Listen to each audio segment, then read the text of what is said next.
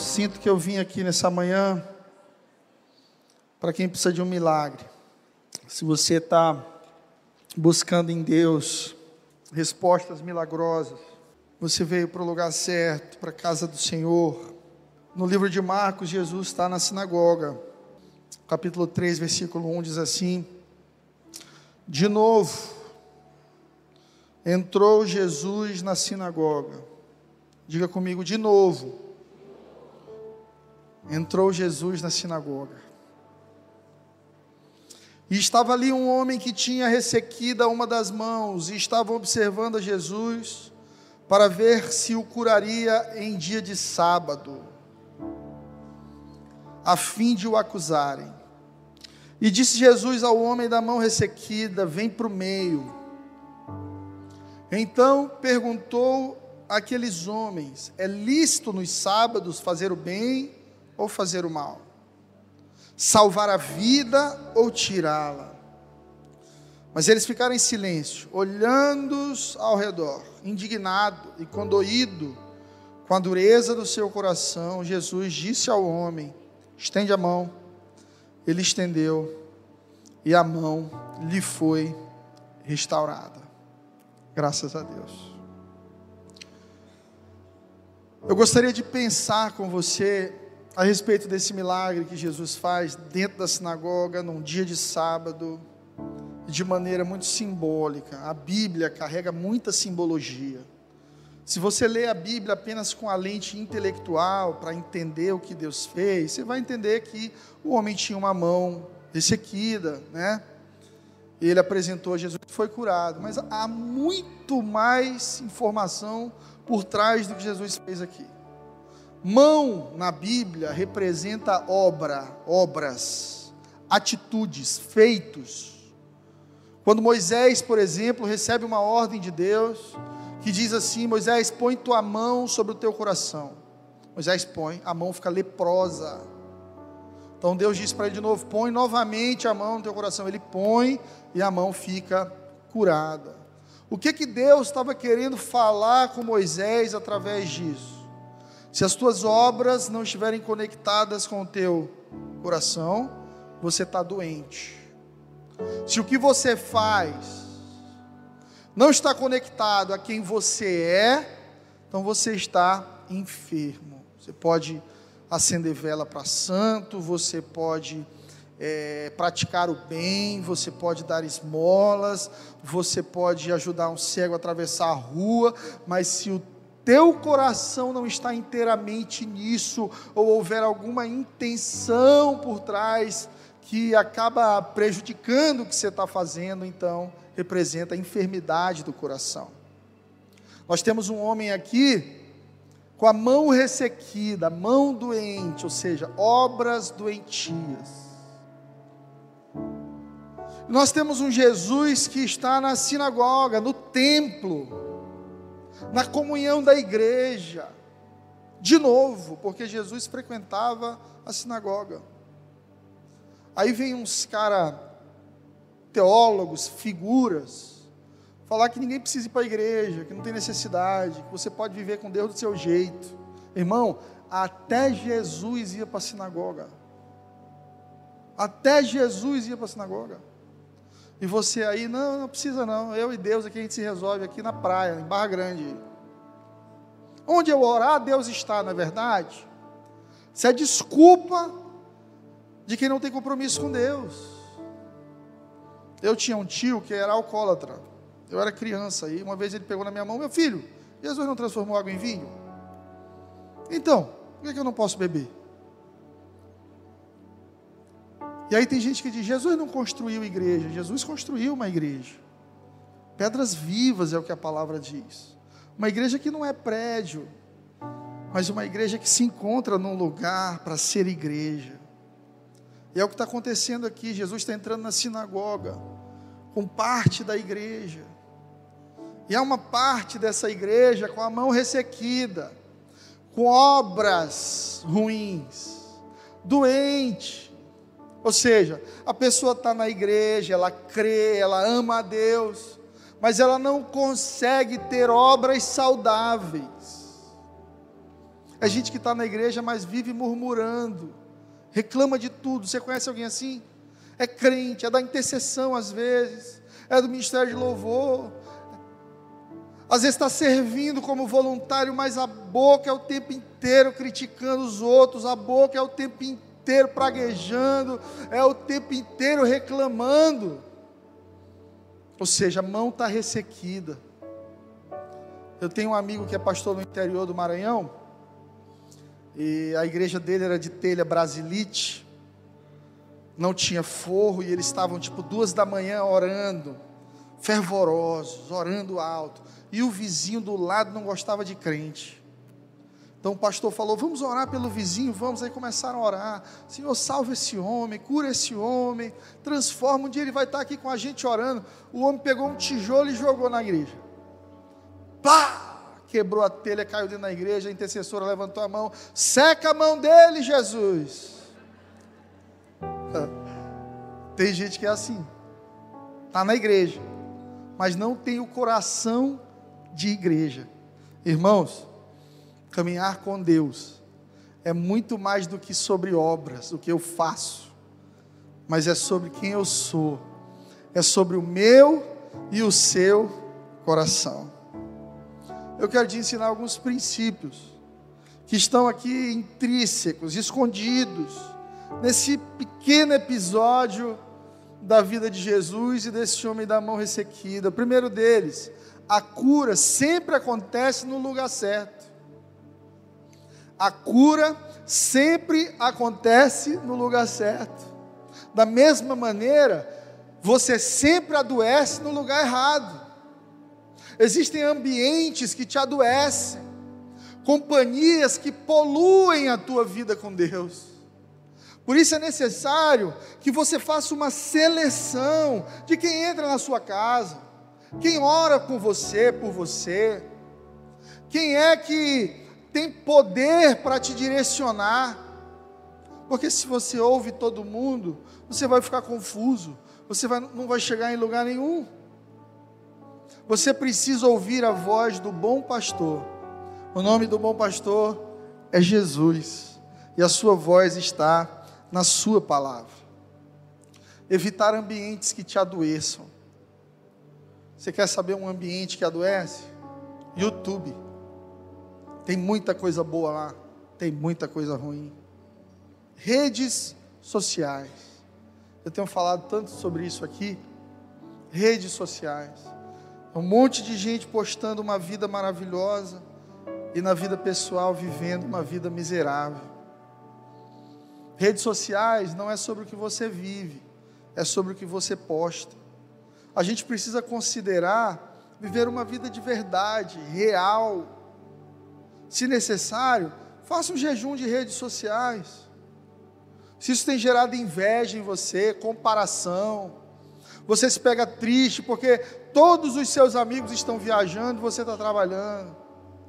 Todos os seus amigos estão na praia e você está aí lavando roupa. Todos os casais dando um beijinho e você está brigado. Já contei para vocês de um casal que eu acompanhei por alguns anos, que eu pessoalmente subi a mala do irmão para o terceiro andar sem elevador três vezes. Ele brigava e dizia: Estou saindo de casa. Eu dizia: Peraí, só para a gente conversar. Eu chegava, subia a mala. Aí brigava com a mulher. Cada um tinha um filho de um relacionamento. Eles não tinham entre eles dois. Aí ele dizia: Mas o filho dela gasta o sabonete todinho. Aí ela dizia: O filho dele come todo biscoito. Pelo amor de Deus, gente, vocês são um, vocês são uma família. Aí eles ficavam quietinhos lá, aí passava um tempo, eu tinha que ir lá, subir a mala do irmão de novo.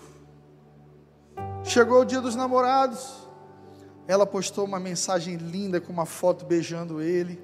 Eu, como pastor, falei: graças a Deus, resolveu. Não preciso mais sair de casa meia-noite para apartar a briga. Ela estava pensando em mim, irmãos. Aí quando foi no dia seguinte de manhã eu liguei, minha querida, eu quero te dar os parabéns. Deu tudo certo. Deu tudo certo nada, pastor, ele é um bandido. Como assim, irmão? Eu tenho que postar alguma coisa no Instagram, senão o povo vai achar que eu estou vivendo briga, confusão. Eu botei lá minha declaração para ele, mas a gente está se separando. Eu não acredito. E assim são as redes sociais. As pessoas vivendo de imagem. Aquele homem que tinha a mão ressequida, muito provavelmente, ele tinha uma roupa que encobria a mão, uma capa, que escondia a enfermidade dele. Por isso que lá na frente Jesus vai dizer para ele assim: vem para o meio, mostra a tua mão, mostra a tua enfermidade, mostra a tua fraqueza, porque a gente tem essa tendência de mostrar só o nosso lado bom. Mas é preciso entender que muitas vezes no reino de Deus, pequenas decisões são responsáveis por grandes transformações, grandes milagres. O fato de você ter acordado cedo, vindo para a igreja com a sua família, sentado aqui, é uma pequena decisão que vai gerar um grande impacto na sua vida, na vida dos seus filhos. Meu irmão, construa o ambiente do milagre. Se você tem orado por um milagre, entenda que não é somente orar. A palavra oração, se você dividir o O e o R, fica oração. Você precisa agir.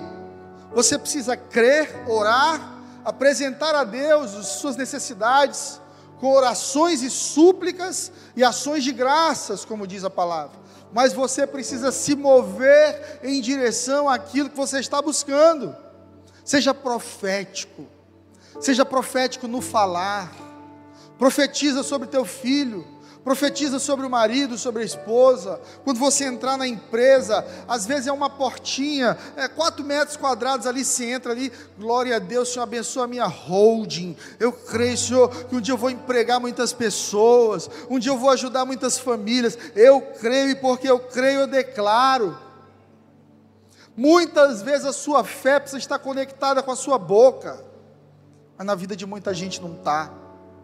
Diz que crê, mas fala o contrário do que crê. Lembre, meu irmão, minha irmã, que o mundo foi criado através da palavra. Deus disse: haja luz e houve luz. Você precisa dizer: haja vida, haja alegria, haja saúde, haja graça de Deus, haja prosperidade, haja vitória. Declarar com fé para quem vive um milagre, é parte do milagre.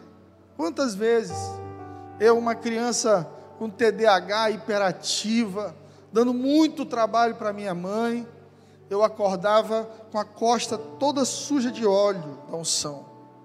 Porque crente tem essas coisas de ungir carro, ungir casa, ungir irmão. Um dia o irmão chegou para mim, pastor, ore pela minha caneta que eu vou fazer o Enem. Eu disse, irmão, eu não oro por caneta, eu oro por pessoas. Você estudou, eu vou orar por você.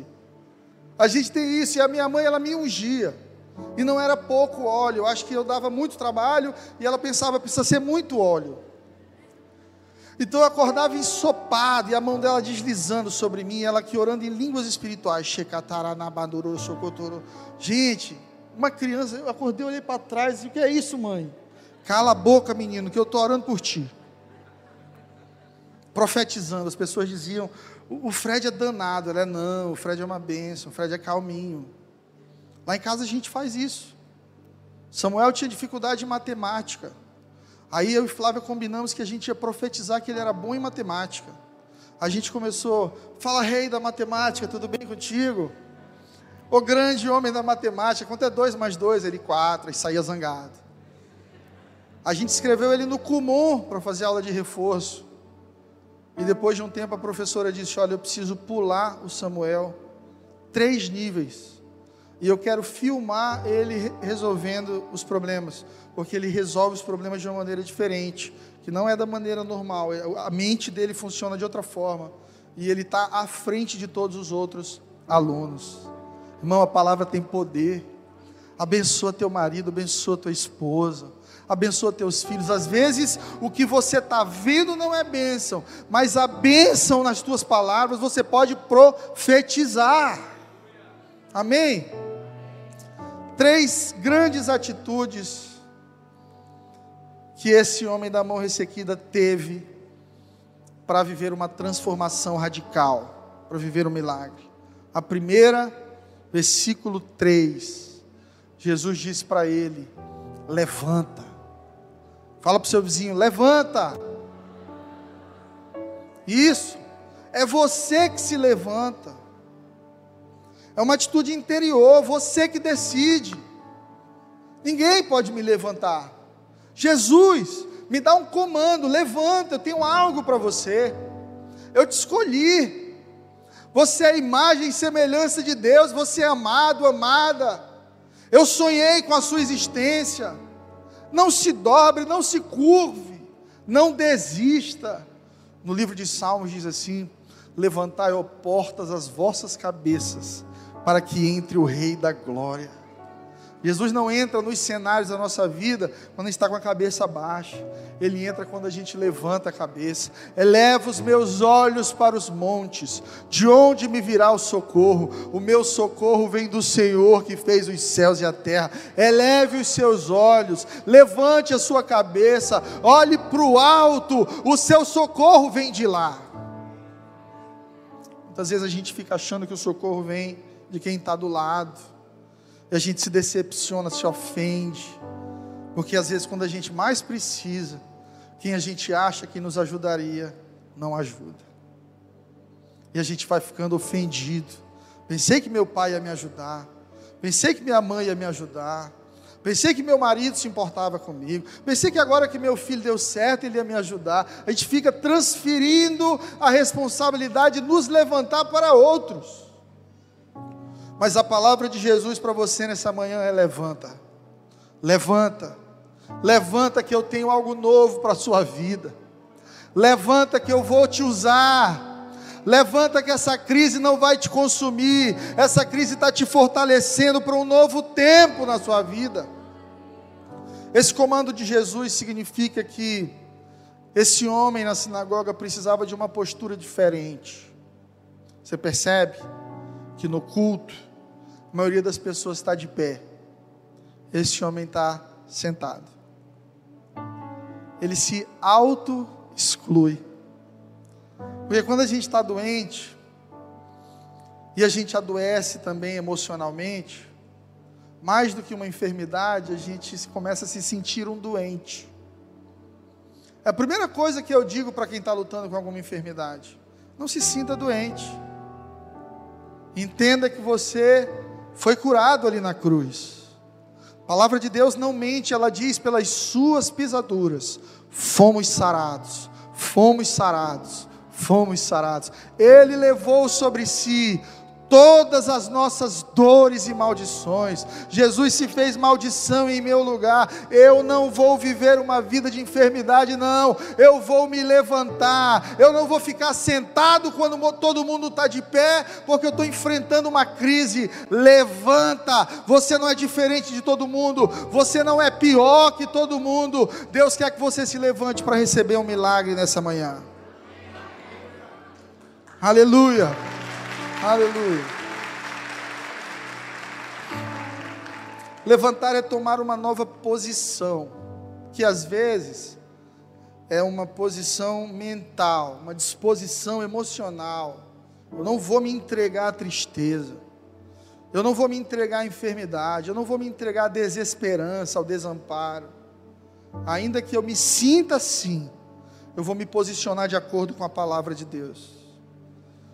Meu irmão, minha irmã, tem coisa que envelheceu na sua vida e não cabe no projeto de Deus para você. Tem coisa que não serve mais. Tem relacionamentos que você precisa deixar. Tem vícios que você precisa vencer. Tem pensamentos que você precisa criticar, lutar contra eles com a palavra de Deus. É se levantar. Se levantar para uma batalha. Em Marcos 2, 21. Se você puder, abra comigo. Jesus vai dizer o seguinte: Ninguém deita remendo de pano novo em roupa velha, de maneira que o mesmo remendo novo vai romper o velho e o buraco vai ficar ainda maior. E ninguém coloca vinho novo em odres velhos de maneira que o vinho novo vai romper, quebrar os odres e vai se perder o vinho, e os, odres se estragarem. O vinho novo deve ser colocado em odres novos. Se você deseja coisas novas de Deus, você precisa permitir ser renovado por Ele.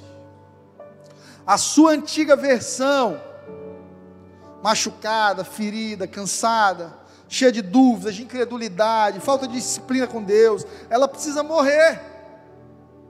E precisa nascer alguém novo. Por isso que a Bíblia diz que nós somos novas criaturas, que nós recebemos uma nova vida, que as coisas velhas se passaram e tudo se fez novo. Muitos de nós queremos coisas novas, vivendo uma vida velha. A gente quer novidade de Deus.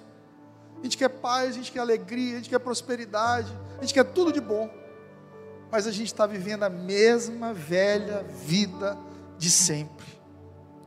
E Jesus está nos ensinando esse princípio.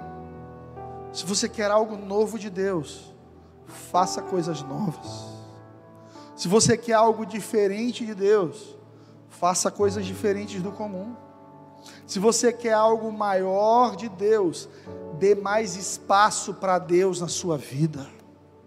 Meu irmão, minha irmã, dê mais espaço para Deus na sua vida. Acorde colocando louvor. Entra no carro, no ônibus com fonezinho de ouvido ali, coloca um louvor. Anda com a sua Bíblia. Quando você for atingido por pensamentos ruins, repreenda, declare a palavra. Você lembra como Jesus combateu Satanás no deserto? Você lembra a primeira frase que Jesus dizia quando ele era tentado? Está escrito. O diabo dizia: transforma essa pedra em pão, pula daí, faz isso, faz aquilo. Jesus, está escrito. Nós cristãos não caminhamos e não lutamos as nossas batalhas com eu acho, muito menos com a ciência diz. Porque Deus não opera no âmbito da ciência. Tem coisas que a ciência diz assim, não dá, aí Deus diz dá, claro que dá. Não há impossíveis para Deus. Por isso, você, quando tiver pensamentos contrários à palavra de Deus e aos sonhos de Deus para a sua vida, precisa dizer: está escrito, está escrito que os planos de Deus para a minha vida são bons e não maus, que Ele tem futuro, Ele tem esperança. A palavra do Senhor diz: Eu é que sei os planos que tenho a vosso respeito. Não é o G1, não é o Instagram, não é o portal, não é a vizinha, não é o seu chefe, é o Senhor dos Senhores, o Rei dos Reis. Eu é que sei os planos que tenho a seu respeito. E ele diz: São planos bons, são planos bons palavra de Deus vai dizer também que a vontade de Deus ela é boa, perfeita e agradável. Terceira coisa que esse homem vive para receber um milagre, Jesus o convida para sair da acomodação. Tem gente que na hora do louvor fica sentado. Se você está com um problema nas pernas, tudo bem. Essa cajadada não é para você. Mas se você não tem problema na perna, você está com a postura errada no ambiente certo. Você está no ambiente de milagres, mas você está passivo. Senta, agora com as cadeiras assim que eu quero ver. Vou botar uma máquina de choque no, no, no banco. Na hora do louvor, se sentar, a gente aperta. Porque tem gente que é assim, comodista, não quer fazer força. Ela quer um milagre assim, ó, vem um raio cair na cabeça dela e resolveu a vida dela. Não. Deus trabalha em cooperação com o homem. A palavra diz: se você me buscar, você vai me achar. Se você bater, a porta vai se abrir. Se você pedir, você vai receber. Mas é você quem se move primeiro. É Deus dizendo: Eu sou um Deus de reação. Diga para o seu vizinho, para a sua vizinha aí: Deus é um Deus de reação. Para de esperar que Deus faça do nada na sua vida. Ele não faz. Você tem que ser intencional. Você ora, Deus responde. Você pede perdão, Deus perdoa. Jeremias 33, 3: clama a mim, clama a mim, e eu te responderei coisas grandes e ocultas que não sabes. Tem segredos do coração de Deus que Ele quer dividir contigo, mas Ele está esperando você clamar. Estratégias que vão mudar a tua história, que Deus está querendo te contar, mas você precisa ter fome por isso, clamar por algo novo. Mas quem está doente, paralisa.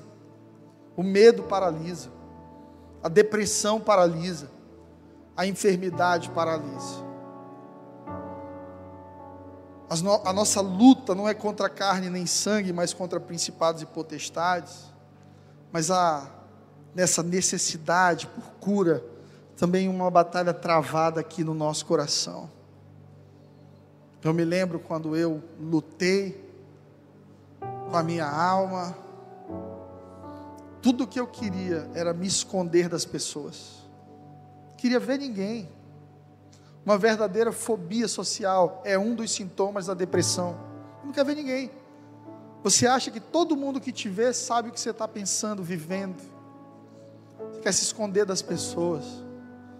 Mas o convite de Jesus para você: vem para o meio. Sai do lugar, levanta. Vem para o meio. Igreja, eu quero te convidar a declarar a palavra mais do que seus sentimentos. Declarar a palavra mais do que os seus sentimentos. Você pode estar se sentindo terrivelmente mal. Alguém vai te perguntar assim, como é que você está? Aí você vai dizer, pela fé, eu estou curado, eu estou bem, o Senhor é por mim, e se o Senhor é por nós, quem será contra nós? Agindo Deus, quem impedirá? Essa é a fé.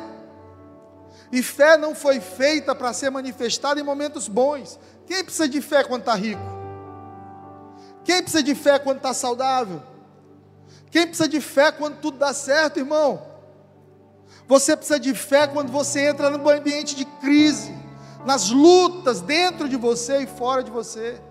É aí que você vai precisar de fé para ter a certeza das coisas que ainda não existem, mas que pela palavra de Deus virão à existência.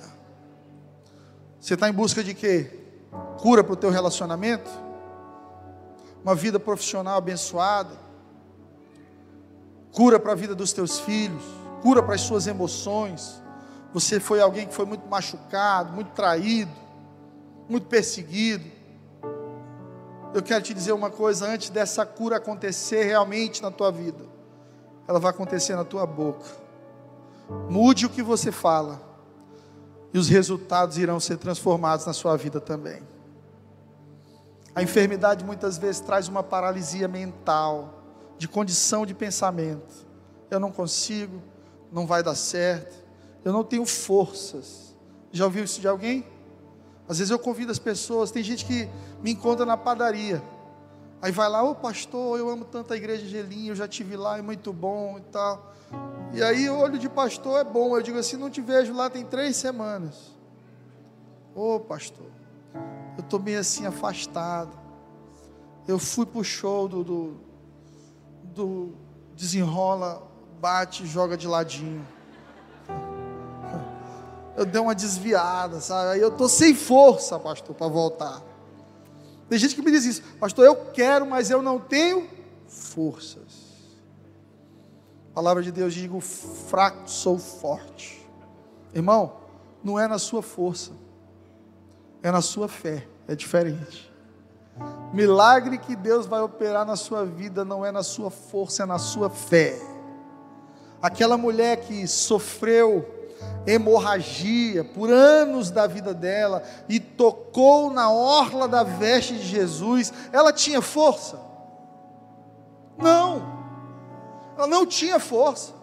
A Bíblia diz que ela havia tentado com todos os recursos possíveis, médicos, havia gasto todo o seu recurso e nada havia resolvido a enfermidade dela. Ou seja, além de doente, agora ela estava pobre, não tinha força.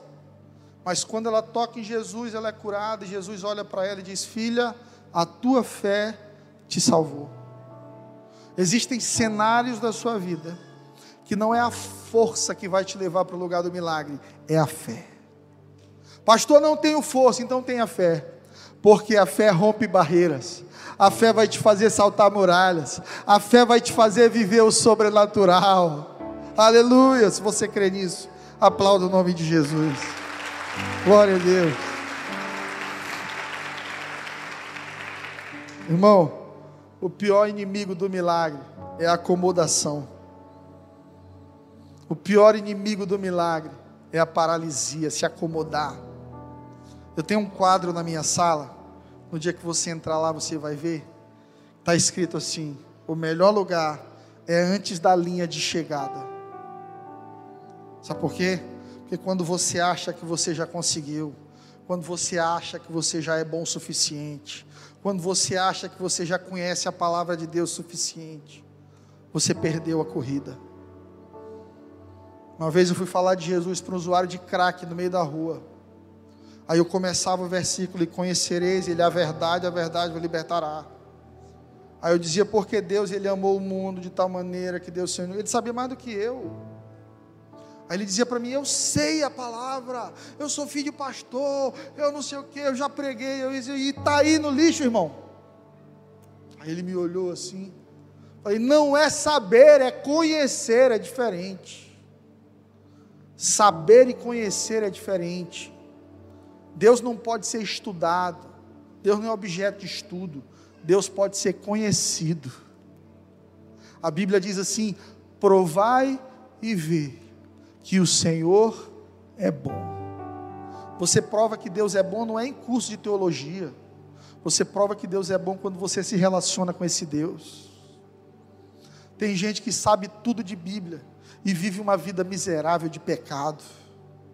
Tem gente que sabe tudo de Bíblia e vive uma vida vazia de tristeza, um orgulho teológico gigante, e uma família se perdendo. É um péssimo pai, é um péssimo filho, é um péssimo patrão. Não é saber, Deus está te chamando para a plataforma do conhecer. Vem experimentar Deus. Esse é o convite do pastor Fred para você nessa manhã. Experimenta Deus. Prova Deus e veja que Ele é bom.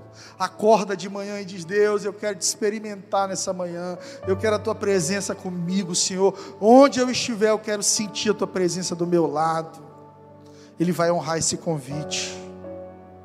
Quando você estiver querendo vencer a inércia, ore, adore, creia, ande no ambiente do milagre e tire os incrédulos da sala. Diga comigo, ore não, mas diga de verdade como quem tomou café. Ore. Adore. Adore. Creia. Creia. Ande no ambiente do milagre. Tire os incrédulos da sala. Você precisa fazer isso se você quer passar para um novo nível. Eu digo que tem os irmãos seis horas. Pastor, o senhor está indo para onde? Para a igreja? Seis horas por mim lá. Ele quer que todo mundo ore por ele, mas ele mesmo não ora. Eu fui para Israel, aí um irmão veio com um saco de pão para mim, cheio de papelzinho. Eu abri, tinha uns nomes lá: Francivaldo, Francilene, Francis Cleide, Francis Cleusa. Que é isso aqui, irmão? É minha família, pastor. Eu, minha família todinha aí, até a quarta geração.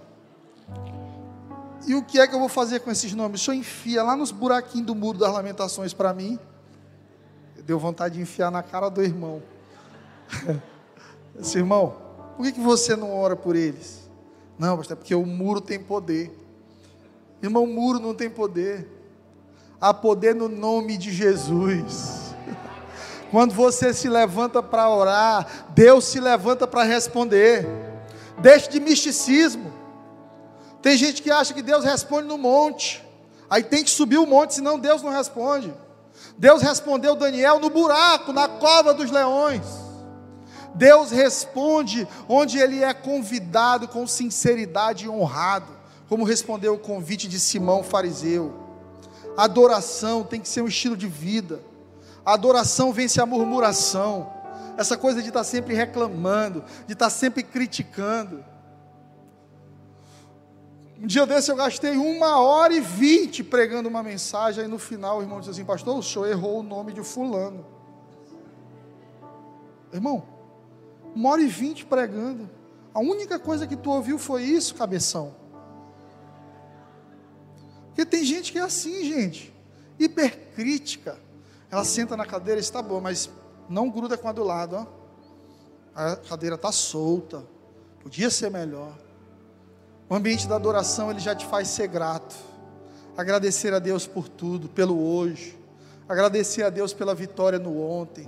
Agradecer a Deus porque nós estamos vencendo o Covid. Parece normal, mas alguns meses atrás você não poderia ter abraçado a pessoa que estava do lado. Você ia estar respirando ofegante com uma máscara aí no seu rosto. Hoje você tem a liberdade de tirar, se você assim o desejar. Nós estamos vencendo. Estamos avançando a cada dia, vamos colocar os nossos olhos naquilo que é bom e nos traz gratidão. A Bíblia diz: Eu quero trazer à memória aquilo que me dá esperança. Eu quero trazer à memória aquilo que me dá esperança. Sabe por quê? Porque aquilo que me preocupa e me tira esperança eu não preciso trazer, já está lá. A neurociência explica que os estímulos negativos, eles são muito mais presentes e latentes na sua mente do que os positivos. Você certamente não vai lembrar da primeira vez que você foi para o cinema com seu pai, mas da primeira taca que você levou, você lembra. E a gente precisa então corrigir o nosso coração nesse sentido. Porque senão a gente fica lembrando só dos episódios negativos. Por isso a palavra diz: traga a memória o que te traz esperança. Traga a memória o que te traz esperança, irmão. Traga a memória o que te traz esperança e tenha um coração cheio de gratidão. De mais longe você já veio. Até aqui o Senhor tem cuidado de você e da sua família. Seja grato, viva uma vida de adoração. Ande no ambiente do milagre. Deus faz milagre no meio do arraial. É o barramário. Deus faz milagre no meio da bagunça. Deus faz milagre onde há temor. Onde houver temor, reverência, Deus faz milagre. Se você quer um milagre de verdade, mude de ambiente. Ande com quem crê em milagres. Ande com quem ora pelo seu milagre. Ande com quem está do teu lado dizendo vai dar certo, vai dar certo, vai dar certo. Não desista. Quando a filha de Jairo morre, e é uma situação que se conecta com a mulher do fluxo de sangue, porque Jesus está indo curar a filha de Jairo, que era um homem importante. E a mulher entra no meio dessa caminhada para ser curada. Então Jesus para para conversar com essa mulher. Enquanto Jesus conversa com essa mulher, a filha de Jairo está morrendo. A sensação é de que Jesus negligenciou a cura na vida de alguém mais importante, porque aquela mulher era desprezada e considerada impura na sociedade. E ela era tão desprezada que Jesus olha para ela e chama ela de filha. Jesus restaura a dignidade daquela mulher. Ele está dizendo: Você é filha, Pare de se auto-excluir.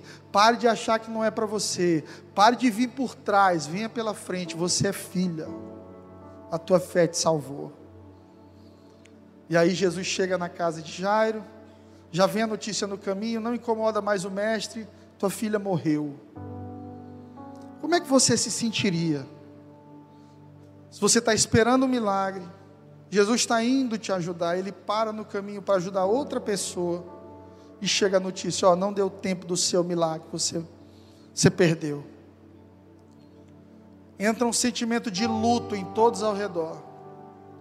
Aí Jesus entra na sala, está um chororô gigante, e Jesus diz assim: ela não morreu, ela só está dormindo. Todo mundo começa a rir de Jesus. É assim na vida da gente. Tem coisa que as pessoas olham e dizem assim: esse aí já era. E Jesus, não, já era não. Está só dormindo. Mas eu vou restaurar a vida dele, para a glória de Deus. Essa empresa aí, esse menino aí é caso perdido. Eu tinha uma tia, não é mais minha tia, porque separou do meu tio. Ela gostava mais do meu irmão do que de mim. Porque meu irmão era aquele menino clássico, lerdinho, intelectual, cabeça grande. Aí ele sentava, cruzava a perna assim para ler Monteiro Lobato. E eu, irmão, estava jogando balão com água no apartamento dos outros. Subindo, caindo de jambeiro, caindo de bicicleta. Eu era assim, bem tranquilo. Aí a gente foi para o Natal. Meu irmão foi todo bonitinho, camisa para dentro e tal. Eu botei uma calça amarela, um all-star preto, outro all-star vermelho, uma camisa branca. Aí minha tia me olhou e disse: Oh meu Deus, o Rodrigo é tão bonitinho. O Fred é tão assim, sei lá. Eu era assim, sei lá. Tem gente que olha para você, para os teus filhos, para o teu casamento, para os teus sonhos e diz assim: ah, é assim, sei lá. Esse aí é café com leite. Já passou o tempo dele. Isso aí vai dar errado. Tem gente que vai para o casamento dos outros fazendo aposta. Um ano ou dois anos, cem reais aqui, vamos casar. É, desse jeito. E às vezes você entra numa crise, tem tanta palavra contrária lançada na tua vida. Aí Jesus entra no cenário e diz assim: ei, ei, ei, não morreu, só dorme. As pessoas começam a rir: como assim? Está morto, só morre quando eu digo que morreu, só acaba quando eu digo que acabou. Essa menina vai levantar para a glória de Deus. Aleluia. Irmão, tire os incrédulos da sala. Tire os incrédulos da sala. Jesus faz isso. Ele diz: sai todo mundo. Sai todo mundo da casa de Jairo. Vaza. Fica aqui só os discípulos. Sabe por quê? Porque milagre só acontece em ambiente de fé. Se você quer um milagre na sua equipe de venda, tire os incrédulos e os reclamões. Às vezes você está fazendo um treinamento de vendas aqui para os vendedores, tem dois se cutucando, hum, bate essa meta nunca. Não, não consegue, isso é doido, isso é doido, a gente não consegue sair, não. Demite. Porque milagre só acontece em ambiente de fé. Se você quer um casamento saudável, ande com quem tem um casamento saudável. Se você quer uma vida espiritual abençoada, ande com pessoas espirituais. Tire os incrédulos da sala e convide Jesus e seus discípulos, e você vai ver coisas que pareciam mortas na sua vida, ressuscitando para a glória de Deus. Versículo 3, lá de Marcos 3, Jesus diz para ele assim: vem para o meio,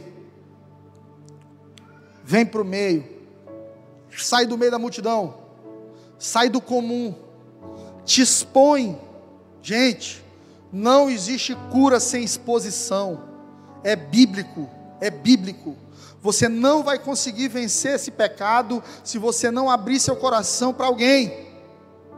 Pastor, eu tenho dificuldade com pornografia.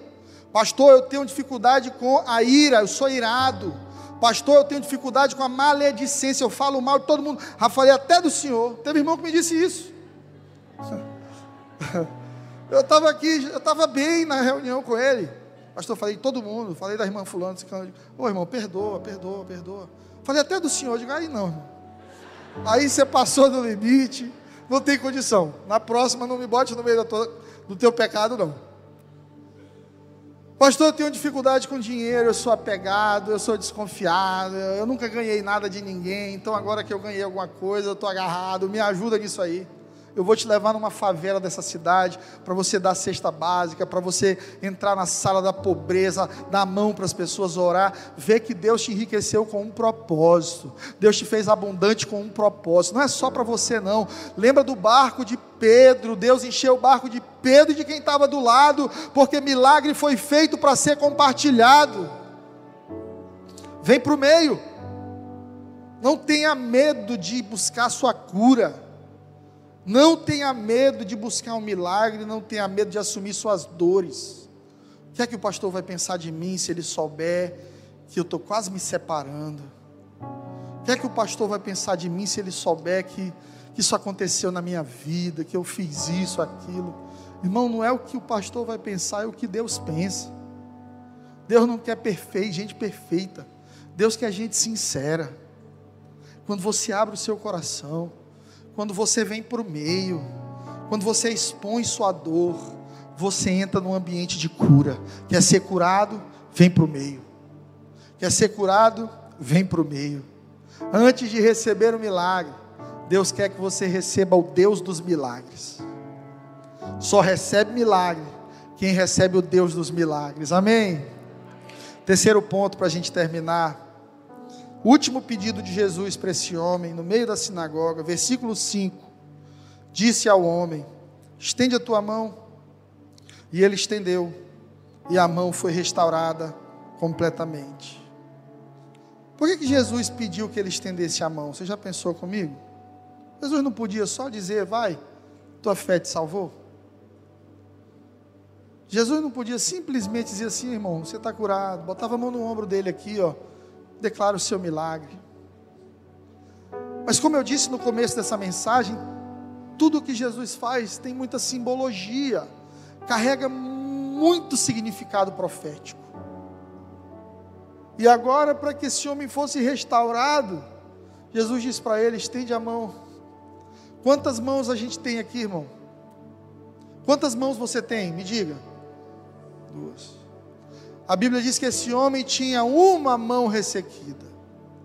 E que ele agora estava no meio de um monte de religioso.